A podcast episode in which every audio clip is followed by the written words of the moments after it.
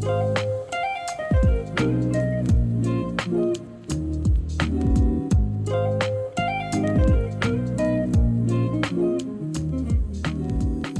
迎收听马姬的女儿们，这里是 Mindy 和 Lian 的 Papa Podcast。那今天来跟大家聊聊的是焦虑跟内耗，其实这两件事情有一点类似啦。应该是说，有一些容易焦虑的人，其实是非常内耗的，因为焦虑就会一直使用你的能量，就是你人生就会很累。对，所以你就会觉得你心累的那种感觉。因为其实我觉得真的是越长大，我觉得应该大家的焦虑感会更增加吧，或者是现代很多事情很容易让大家焦虑，不管是生活上琐碎的小事，甚至是打开 Instagram，可能有些时事没有 follow 到也会焦虑，甚至是容貌焦虑，真的是各种焦虑。对，我相信其实会焦虑是一个很很平凡的一件事情。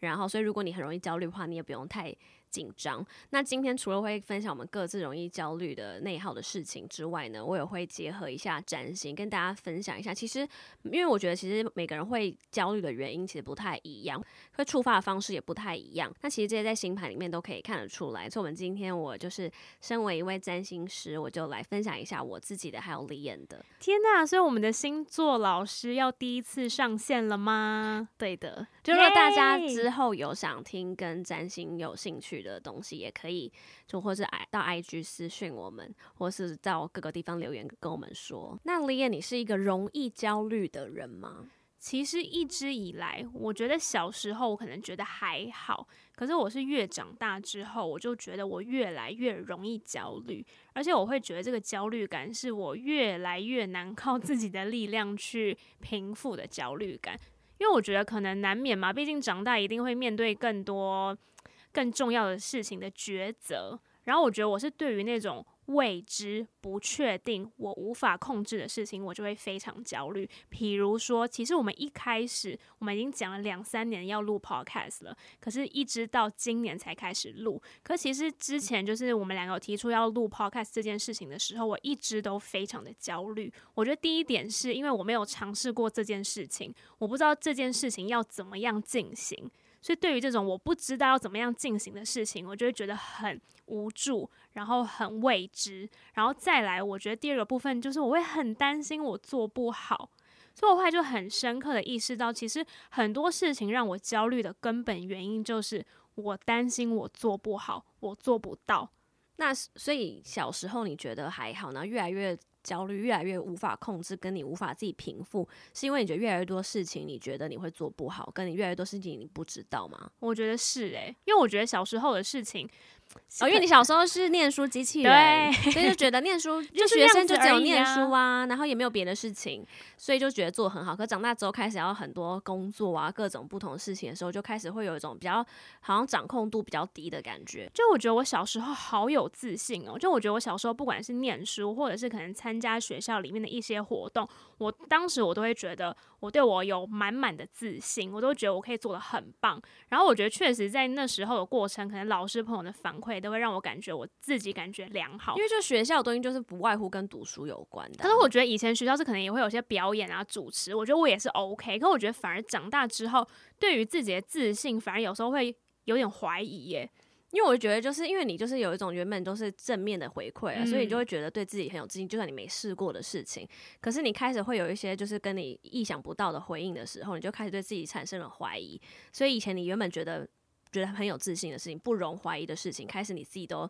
先自我质疑了。对，我觉得这件事情超可怕。就你原本对自己的自我认知跟别人给你的反馈有落差的时候，我的小小世界里就会觉得到底发生什么事情了，然后有点不知道那那个好的标准到底是什么，然后就会变得很容易焦虑。但是我觉得这是一个成长必经的过程，因为你不可能一辈子都只做你擅长的事情，跟你不可能永远都是十项全能，嗯，所以我觉得这是一个很正常会经历的。但是我觉得你有发现，你有觉察到你自己是这样的原因，我觉得你现在已经非常的不像机器人了。天哪，我整个被我姐称赞了，谢谢你让我现在很有自信。好，那我就先分享一下我妹就是在星盘上，因为我其实我觉得她刚刚讲那几个点，跟我从其他的星盘上看到的，我觉得其实还蛮相似的。因为我妹是。月亮处女座的。那月亮就是你一个安全感的来源，然后是一个是你很私密、很内心的感受、你的情绪啊这些。所以如果是像我妹她是月亮处女座的，其实就是有一个规律性，嗯，对你来说是会有安全感的，就是有一个秩序在。可这个秩序我觉得未必是要很紧凑，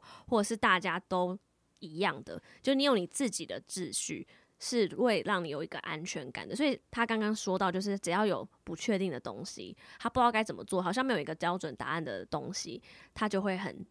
内耗，他就会很焦虑。其实就很像是月亮处女座的人会有的，而且他刚刚也有提到，他很容易会自我质疑嘛。嗯，其实这也是月亮处女座也会有的。所以如果你也是月亮处女座的话，你可以感受一下，你有没有也跟我妹一样，会因为这些感受。会让你焦虑。你这样讲完之后，我很认真想，还是我应该去当公务员呢？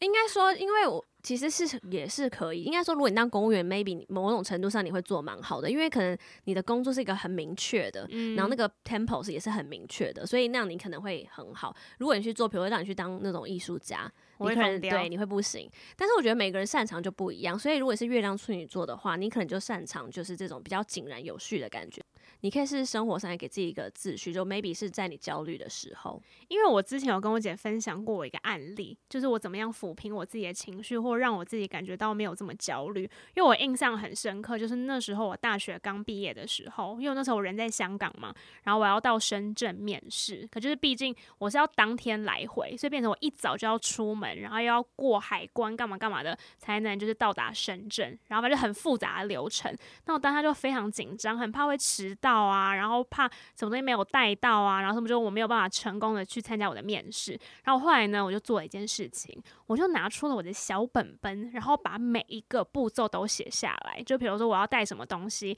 然后我几点要出门搭什么车，干嘛干嘛的，就做成一个就小表格的感觉。就我姐很常说我就是非常爱做表格的一个人，可我觉得确实做这件事情会让我非常有安全感。嗯，其实这种非常的月亮处女座，所以我觉得如果也是月亮处女座的人的话，你也可以试试看。我妹这个方式，嗯，就是你把它列下来，就不一定要是表格，你可以把它列下来，就让自己知道说可能进度是什么，或是到底有几个步骤。原本原本你不知道几个步骤，就觉得那我现在到底做到哪里？可如果你列下来就知道说就是十个步骤，那我现在做到第二个步骤，就会有一种比较有安全感的感觉，就不会那么容易焦虑，然后内耗。不是因为你知道吗？我觉得我平常真的严重焦虑的时候，我是会到那种食之无味。就是我会瞬间非常没有食欲，就通，因为我人生中从来没有减肥成功过。就我记得以前大学的时候，我跟我姐会相约，可能去国父纪念馆运动，然后一个暑假，我姐可能就瘦了好几公斤，然后我就完全体重持平，完全没差。可我发觉我每次人生变瘦的时候，都是可能碰到一些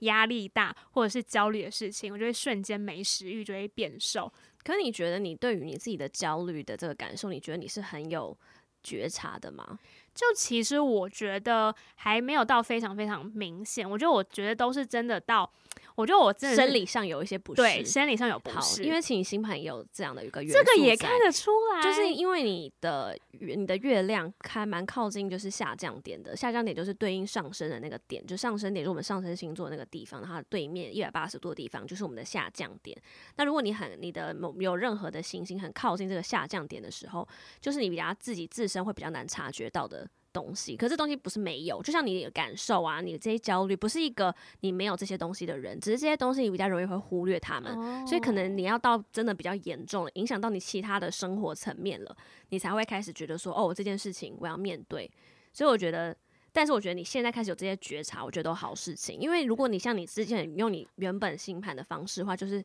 先去忽略他们，然后到比较严重，那可能就会，比如说有些人会胃食道逆流，有些人会失眠。就用这种很比较强烈的方式，才让自己意识到说我要正视这件事情，比如做出一点调整，嗯、或是跟人家请求帮助等等的。所以我觉得，如果说你现在发现这件事情的话，我觉得是非常非常棒的。因为我觉得我最一开始明显的感受就是我会食欲变得不好，然后再来是就是真的更严重的时候，我就觉得。一天当中有很长的时间，就是心脏都会有一种心悸的感觉。我姐说她不知道心悸是什么，我没有心悸过，因 为我妹很常说，我觉得我现在心悸，我就会说什么感觉，就是会有种那种闷闷，然后揪在那。那你会立刻去就是要调节这个感觉吗？还是你就觉得还还没有要心脏病发，先先放着？就要怎么调节？就 可是要是我就立刻查资料啊，或是立刻去看医生吗？换医生啊，或立刻查资料说心悸会是什么原因造成，然后我心悸应该怎么样？或是我会想一下说为什么会心悸，是因为喝到咖啡，还是我、欸、我完全不会、欸？对，就是你会忽略这个，我就想说这是正常，就是心悸。就是就是你就是你就让这件事就是就这样放着嘛，对对，所以但是因为你星盘上本来就是有这样子的，所以我觉得你发现这件事情，就是你可以开始做出一些改变啊。因为其实我后来是长大之后，我才发觉，就是我近期来，就是如果真的焦虑的时候，就我最近有尝试，我晚上或者是早上起床的时候，可以打坐冥想十分钟。可我每一次就是我只要一坐下来，就尝试可能静心，我可能两到三分钟，我就开始狂掉眼泪，哎，因为有一种就是你。跟你的情绪，他们没有连接上线，然后你让你的思绪突然间静下来之后，你的情绪就会开始可以被感受到了。原本你忽略到的那些东西，他们有点类似接上线了，所以你可能原本就有那些情绪，它不是因为你。静坐，它才出现的，是你突然间跟他们连上线了，嗯、就好像有水管原本是不通，然后你接通之后，那个水管就自然的流出来的那种感觉。而且我觉得超好笑的是，就我可能前一个礼拜我还没有感觉到我自己那么焦虑，只是我原本就一直想要尝试，就是可以冥想，这样也可以帮助。日常生活的工作更有效率，这样子。然后可能前一两个礼拜我都会哭，然后我就觉得到底为什么？然后后来可能是过了第三个礼拜，我才发觉，哎，好像是因为我很焦虑，所以我在冥想的时候，我会就是那个情绪才会有可以自然的流动，反应是蛮快的。三个三个礼拜是不是很快？但我觉得至少你有开始慢慢练习去感受这个东西，因为我觉得以你的我对你的个性的了解，还有我看你星盘，就是其实忽略对你来说是。比较简单的，诶、欸，可是我问你一个问题，嗯、就是你觉得你是观察得出来我在焦虑的吗？因为我觉得我蛮能隐藏我的焦虑，就我如果可能跟朋友出去干嘛的，他们我不说，他们不一定是会发现的。我觉得是你会有一种觉得家里有一个低气压的感觉，那我可能就猜说你可能心情不好。嗯，对，但是我通常不会直接问，因为我觉得有时候我问你会说没有，可是那时候是你可能还没发现，就你本人还没发现。但我就想说没关系，有一天你可能我不知道你什么时候会发现的时候，你可能会我在问的时候，你可能就会知道这样，所以我通常都会酝酿一阵子再问。对，因为我后来发觉，其实我刚开始觉得有点焦虑的时候，我觉得我不见得会想要跟别人分享，因为我都会有种想法是，就算我跟别人分享。啊，那别人还是没有办法帮助我缓解焦虑，那我何必要说？因为你就还没有要，你其实还没有准备好你要去面对那件事情。其实你还是要先习惯性先放着一下下，忽略那件事情一下下，然后一再一直一直放到你自己觉得警报器开始越响越大声那种感觉。欸、所以我通常都是等到你警报器开始响之后，我才会想说。诶、欸，所以你现在到底好吗？我通常每次只要一问我妹这句话，她就会哭。所以你，有没有觉得我很会问？因为其实我都已经感受到，但我就我也在等你的警报器 开始大响之后，我再问。因为其实我一开始就会觉得好像不用跟别人分享，而且我觉得也会担心跟别人分享的时候，就是会给别人压力嘛，或者我觉得也是自己真的还没有准备好要去正视这个焦虑。后来发觉好像其实有时候说出来没有什么。其实没有什么大不了诶、欸，是啊，而且你可能真的可以更感受到朋友对你的关心，或者是有一点支持的感觉。因为其实有时候我觉得很多让我焦虑的事情，是我内心的很多小剧场。然后可能我跟别人讲完之后，因为可能我们每个人脑回路都不一样嘛，别人就会讲出他们的思路，然后突然就觉得说，诶，对耶，其实 好像这件事情不需要。这么焦虑，或者其实是有更好的处理方式。好，那接下来我就是，我就直接就是结合我自己的星盘来跟大家分享我容易焦虑的事情。因为其实我那时候我自己在学到占星的时候，就学到这个部分的时候，我真的就觉得没错，就是我就是这样，我就觉得很想，就是觉得说我终于。我就觉得说我很理解我自己，因为我就觉得说我以前可能会为了这件事情，觉得说我自己怎么会那么容易焦虑，然后有点评价自己。那后来发现说啊，我星盘上真的就是这样的时候，反而开始去同理自己、理解自己，然后没有这样子去给自己好像压力。嗯、就是呢，我本身是一个冥王星在六宫的人。有没有人跟 Mindy 一样？赶快去看。对，就看你的星盘，就是冥王星，大家都一定有可能你会在不同的宫位。那我的话是在冥王星是在六宫。那六宫它其实其实跟烈有点像。其实六宫它本身的这个主掌的星座是处女座，可是不是说你的六宫就一定是处女座，那还是要看一下你看一下星盘上面。虽然说我的我的六宫是天蝎座，可是其实毕竟这个。六宫它跟处女座的有一些能量是很像的，所以其实我也是一样会就是为了小事焦虑，然后还有就是六宫其实跟日常生活有关，所以其实会让我焦虑的事情都不是什么大事情，反而真的大事的时候，我反而觉得还好，因为现在我还有一个感觉啦，就毕竟很多时候都是小事居多，大事真的很少。就人家人家说，就是夫妻就说啊，小事都是老婆处理，大事是老公，但是可能永远都是小事，所以都是老婆在做决定，所以我就会有一种感觉，就是我也会觉得，的确我。我在学到这里的时候，我就会有一种觉得我就是这样，因为冥王星它是有一点是你的一个极端值，所以你会有一个很执着的地方。那我就会变成说，我对于日常生活的一些小事情，我会有自己的一些执着。然后如果可能没有没有做到的时候，我可能就会有一点焦虑，或是跟我想象中的事情有点不一样的时候，我也会焦虑。就小智就是。因为其实我刚刚说，就是处女座能量就是有一个秩序嘛，就像 Liam 一样，他在月，他是月亮处女，然后我是冥王六宫，所以就是如果说有些事情跟我臆想中的，我可能我自己脑海中的安排不一样，甚至是就像明天我要穿什么衣服，然后我想好了，可能比如我原本想说明天是晴天，我要穿无袖出门，结果突然早上突然间刮风下雨，可能变天了，我也会有点小焦虑，就觉得那我现在就是要临时就是要找一件衣服。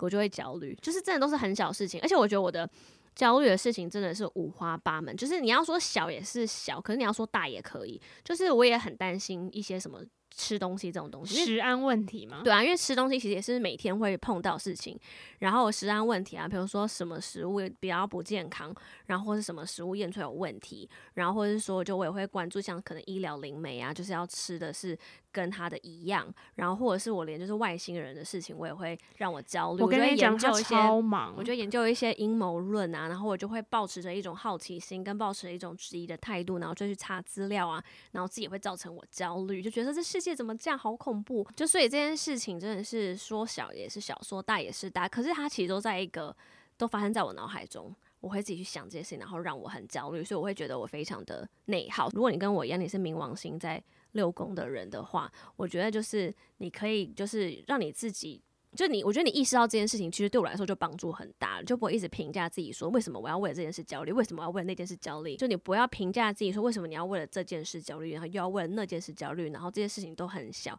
就你不要去评价自己，就是意识到你就是这样子。我觉得我有一这样意识到的时候，我就会觉得对我的焦虑算是有一点帮助。因为其实这个感觉就有点像是，如果你肚子很长，一直痛，你每天都怀疑你到底是因为昨天喝了牛奶，还是因为你吃了宵夜。可是后来如果你去看医生，医生说你就是肠燥症，你就会觉得比较安心。对，类似这样感觉，或是你会觉得说，会不会其实我只是不想去上课，所以我才觉得肚子痛。然后只有医生确诊说，嗯，你真的是肚子不舒服，你就觉得啊，那就是真的，不是我乱想的。嗯。所以我觉得，就是你有这个意识之后，我觉得对，可能对冥王六宫跟我一样的人会蛮有帮助的。你跟那我很好奇的点，因为我觉得你会让你焦虑的事情，都是这么多日常生活当中会碰到的琐碎的事情。那你不是一天到晚每一天都处在一个很焦虑的状态当中吗？不会很累吗？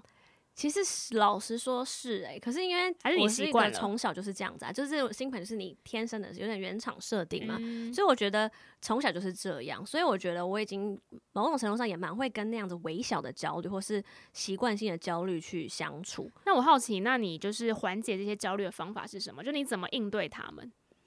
就是不同的事情就不同的应对方式，但我觉得有一个。这也跟我星盘有关系，就是因为我是除了冥王星六宫之外，我是群星六宫，就是如果很多星星在六宫，对，如果你有可能三两三颗以上的星星在同一个宫位，就可以算群星在那边。所以其实像我有一些比较好的星，比如像我金星在六宫，那其实你金星在六宫的话，就如果你生活上有一些仪式感，会让你感觉很好。所以我觉得这是我现在会去尝试的，就我给自己生活一些仪式感，然后给我生活一些秩序。就比如说，我就规定，或者我会跟自己说，比如说我会知道。说我如果衣服想好之后会有变化，我知道这件事会让我紧张，那我会先想好备案，嗯，对，然后或者是我就是让我生活一点仪式感，比如说我就是每天早上就喝一杯我喜欢的咖啡，然后我就会觉得，哦，心情就会比较好，就是有一种就是有的也有的采取是防患未然的方式，那有的是就是告诉自己有 Plan B，所以不要那么焦虑，所以我觉得我的方式。我会因为我群星六宫，所以我现在就会让我的生活也是节奏感变得比较明确。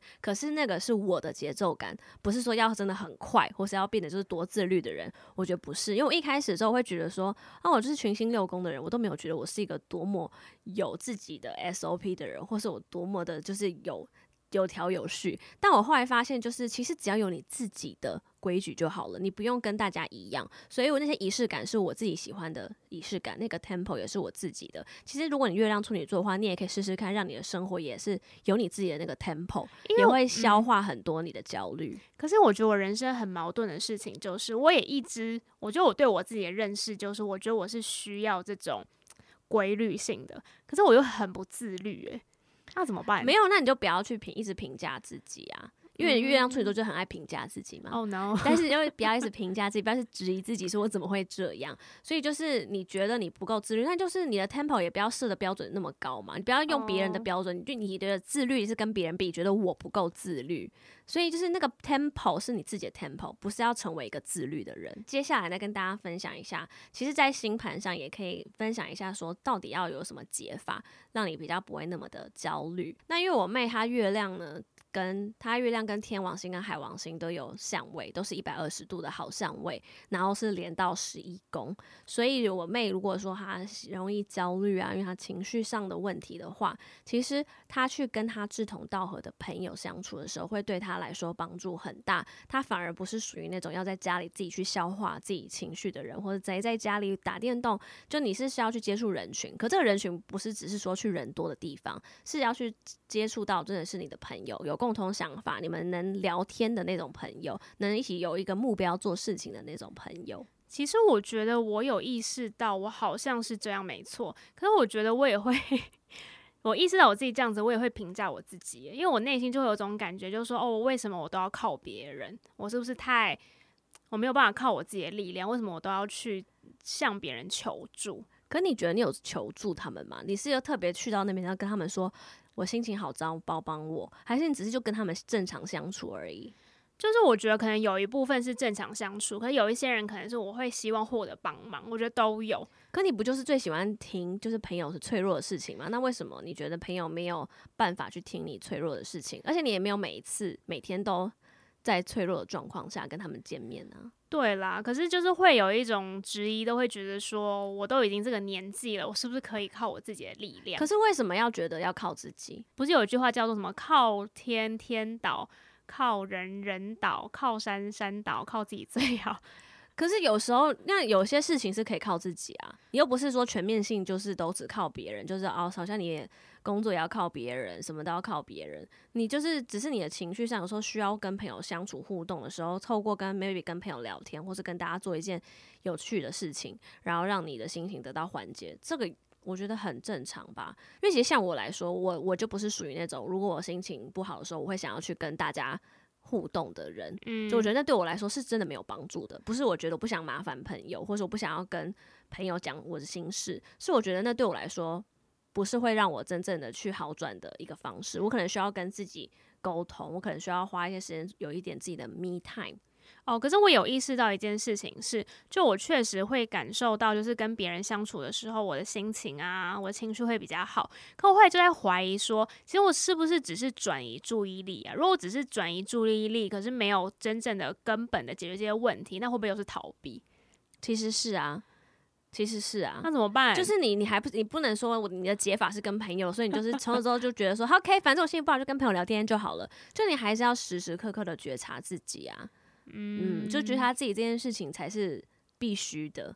但是我觉得跟朋友见面那些去聊天啊，或者跟大家互动，是让你。帮助你自己有点加速的那种感觉，可是最主要的是你还是要觉察你自己啊。比如说你到底为什么不开心，你还是要去面对说哪个哪一件事让你真的焦虑，嗯，那你该怎么做，而不是去想不就是跳过想原因，直接就每次就是心情不好就跟朋友约一约。对啊，我觉得那个可能一开始都会有用，可是长久也不是真的好的。所以我觉得真正还是要回归到觉察自己。但我觉得不用评价自己说不能靠朋友，我觉得这个真的非常的还好。我觉得朋友真的就是，觉得朋友其实很多时候就是。这样子啊，就是大家在需要彼此的时候，彼此在身边呐、啊嗯。对啊，然后就是志同道合的朋友，所以你讲的东西他们也可以听得懂啊。如果你是像我妹一样，是因为她刚好就是有连线到十一宫，所以我会建议她用这样的方式。对，如果你是在别的领域的话，那又不同方式。那像我的话，就是其实我自己的解法就是我就是我就是全星六宫的人，所以我就是我后来就真的意识到说，我就是有要有我自己的 tempo。然后我可能就不是跟朋友，就是我觉得让我的生活变得井然有序，然后我自己的井然有序，就是不是说我就是一个超有洁癖，或是我就是一个比如说六点就起床人，没有，我有我自己的方法。我有我自己在意的事情，下午五点要带 Birdy 去遛狗。对，这就是我的每天。我有一个遛狗，我就会觉得那就是对我来说是有一个仪式感，然后我也会知道说，就到那个时间点，就是会有这件事情，然后那件事情会让我开心的，好像每天雷打不动都可以有这个行程，然后或者是就是吃一个我喜欢的东西，我也会觉得，嗯，这就是一个让我觉得感觉好的感觉，那我可能那个焦虑的感觉就会被化解。所以我觉得其实。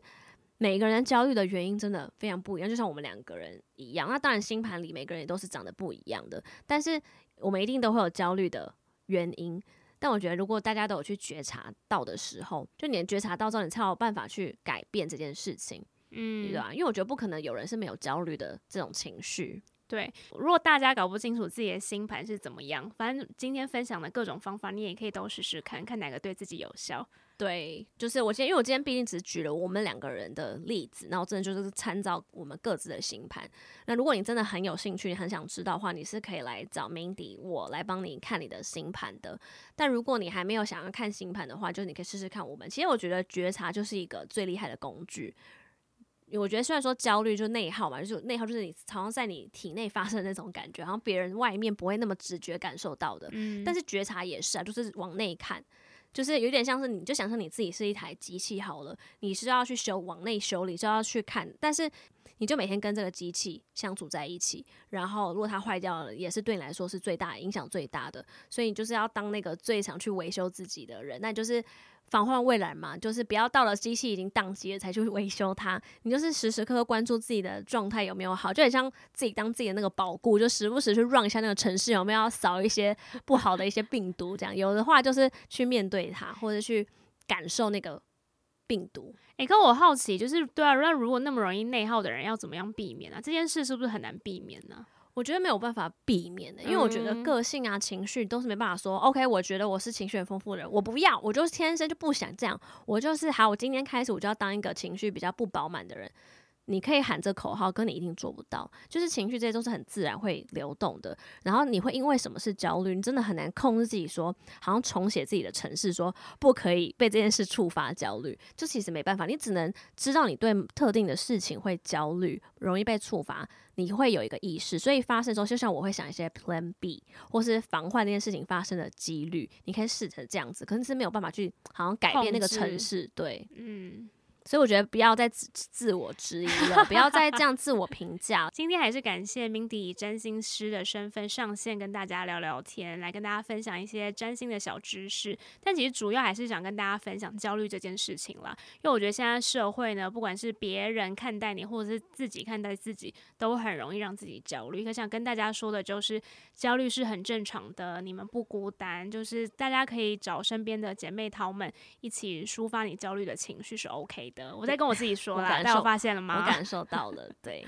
好，那今天非常开心跟大家聊聊焦虑跟内耗，就是我们跟大家都一样，所以你也不孤单。那如果你喜欢今天的 podcast 的话呢，我们每周一会更新我们的 podcast《马姬的女儿们》，然后也可以到 IG 上面 follow 我们，账号是 Live an Insight，L I V E A N I N S I G H T。那今天一样很感谢录播客提供我们这么舒适的场地，在这边跟大家聊聊天。那我们就下一集再见喽，拜拜。